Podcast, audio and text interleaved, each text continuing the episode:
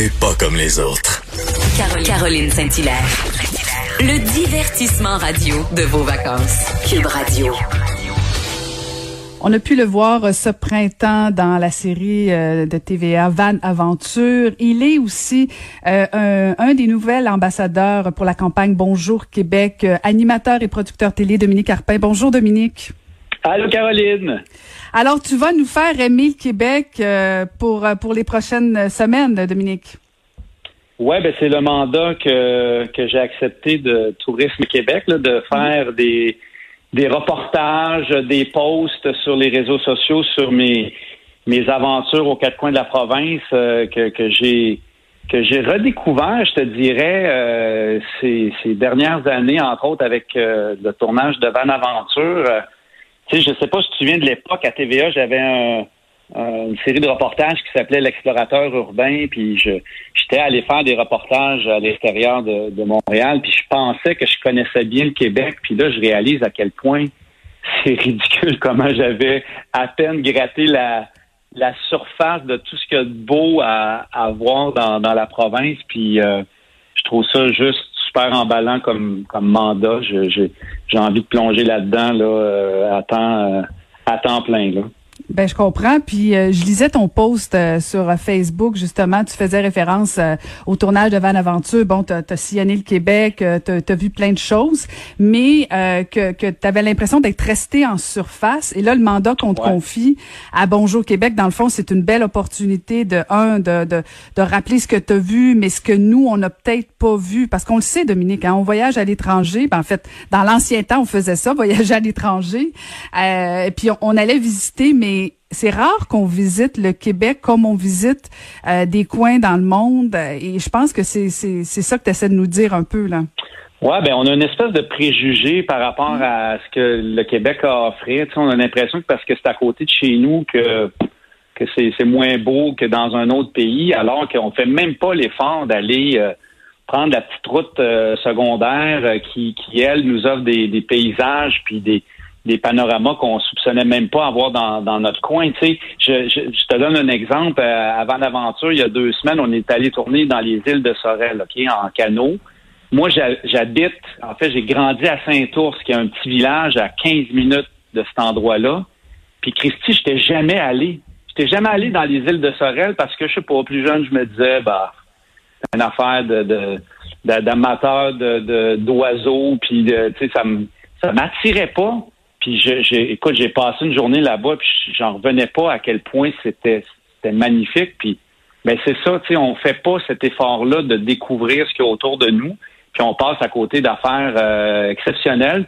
On se paye un billet 5000 pièces pour aller, euh, je sais pas moi, en, dans un autre pays, s'émerveiller sur tant de beauté, alors qu'on en a, euh, on en a autour de nous. Fait que c'est un peu ça l'idée derrière ce, contrat que j'ai accepté, moi, j'ai mm. envie de redonner le goût aux gens de visiter le Québec puis d'aller à la rencontre des autres. Puis, ben, ça tombe bien, ben, ouf, c'est une drôle de façon de le dire, mais tu sais, avec ce qu'on vit actuellement, mm. ben, c'est à notre à, notre portée. Puis là, on n'a pas le choix que de, si on a envie de, voyager ces jours-ci, ben, on n'a pas le choix de le faire au Québec. Fait que mm. les gens là, ont soif de savoir c'est où les beaux spots où aller. Puis c'est ce que moi j'ai l'intention de faire. Ben, alors, c'est quel serait le beau spot? admettons que j'ai deux, trois journées devant moi, Dominique. Là, t'en as vu une coupe, là. Là, j'arrive, Caroline, j'arrive de la Côte-Nord, là, et je suis tombé sur le cul. J'ai tellement trouvé ça beau, la Côte-Nord. Tu sais, moi, j'avais encore une fois plein de préjugés. Je me disais, ah, la Côte-Nord, c'est juste des épinettes, puis euh, du sapin, puis des, des mouches euh, grosses comme des chats, là. Mais euh, écoute, il y a des plages à perte de vue, il y a des kilomètres et des kilomètres de plages. C'est pour ceux qui ont des animaux de compagnie. Moi, j'ai un chien, puis ça fait partie de, mes critères quand je choisis une, destination. Est-ce que les chiens sont les bienvenus? mon chien là, a capoté là-bas, je l'ai a couru sur euh, sur euh, sur des plages, pas de laisse. tu sais, les. Fait que oui, la, la côte nord, c'est un coin fantastique.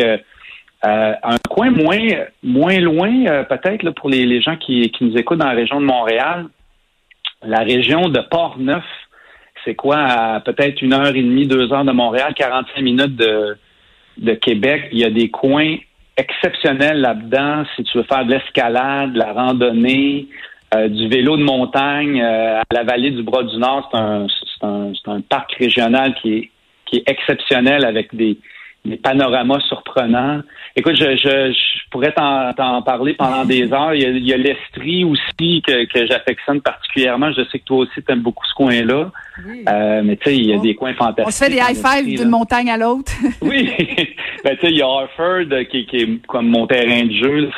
C'est comme ma cour arrière. Euh, fait que Harford, c'est une montagne euh, magnifique. Mais tu sais, je suis allé à Mégantic euh, dernièrement en tournage toujours, puis je j'en revenais pas à quel point c'est c'est beau. Si vous cherchez entre autres une randonnée, le mont Gosford euh, dans la région de Mégantic, qui est le plus haut sommet euh, au sud du Québec, on voyait jusqu'au mont Washington au sommet. Là. C'est c'est plein d'affaires comme ça que, qui sont magnifiques à visiter au Québec. De toute évidence, bonjour Québec, Tourisme Québec a bien fait, a, bien choisi son ambassadeur. mais, mais Dominique, je veux qu'on revienne aussi parce que bon, euh, les gens le savent là, tu es un coureur, euh, un marathonien, un ultra marathonien même parce que euh, le 30 juin dernier, tu as fait 50 kilomètres, c'est ça? Ouais, ben, je sais pas, pas c'est quoi toi ton rapport avec l'âge, mais moi, avoir 50 ans, ça me, je le prenais pas, tu sais, puis j'avais comme une espèce de, j'ai eu 50 ans le, le 30 juin, puis j'avais besoin de de me prouver à moi-même puis à la petite voix euh, fatigante dans ma tête qui me disait que j'étais rendu vieux, j'avais besoin de prouver que non, tu sais, que j'étais encore capable de faire des, des grandes choses euh, physiquement. Puis je c'est ça, je me suis lancé dans mon premier ultramarathon, donc une course de 50 km euh, à Harford. J'avais avec un, un ami dessiné un, un trajet là, qui faisait le, un peu le tour de la montagne puis qui passait par les sommets. Puis euh, j'ai fait ça avec des amis, euh, avec le support de ma blonde, de mon gars qui était là aux zones de transition. Et euh, tu sais, je te dirais que je pense que ça va rester la plus belle journée de ma vie, malgré la la souffrance, malgré l'effort physique, puis malgré le fait que j'ai marché comme un petit vieux en marchette pendant deux jours après, tellement, je m'étais magané, là, mais euh, ça a été ça a été une belle expérience, puis j'ai envie d'en faire d'autres. Mais comment comment on se prépare, Dominique? Parce que tu fais allusion au fait que tu as eu 50 ans, bon, de dire, OK, je veux faire 50 kilomètres pour mes 50 ans pour me rappeler que je suis encore jeune et capable. Euh, mais tu pas décidé ça le 25 juin, là. Je veux dire, ça demande une préparation, faire ça, là. Ouais, ben en fait, j'avais commencé à m'entraîner pour le marathon de Longueuil euh, qui a été annulé, donc j'avais déjà pas mal de volume de courses euh, accumulés là, les derniers mois. Puis quand l'événement a été annulé à Longueuil, euh, c'est là que dans ma tête, tranquillement pas vite, j'ai commencé à, penser à qu'est-ce que je pourrais faire pour remplacer ce défi-là.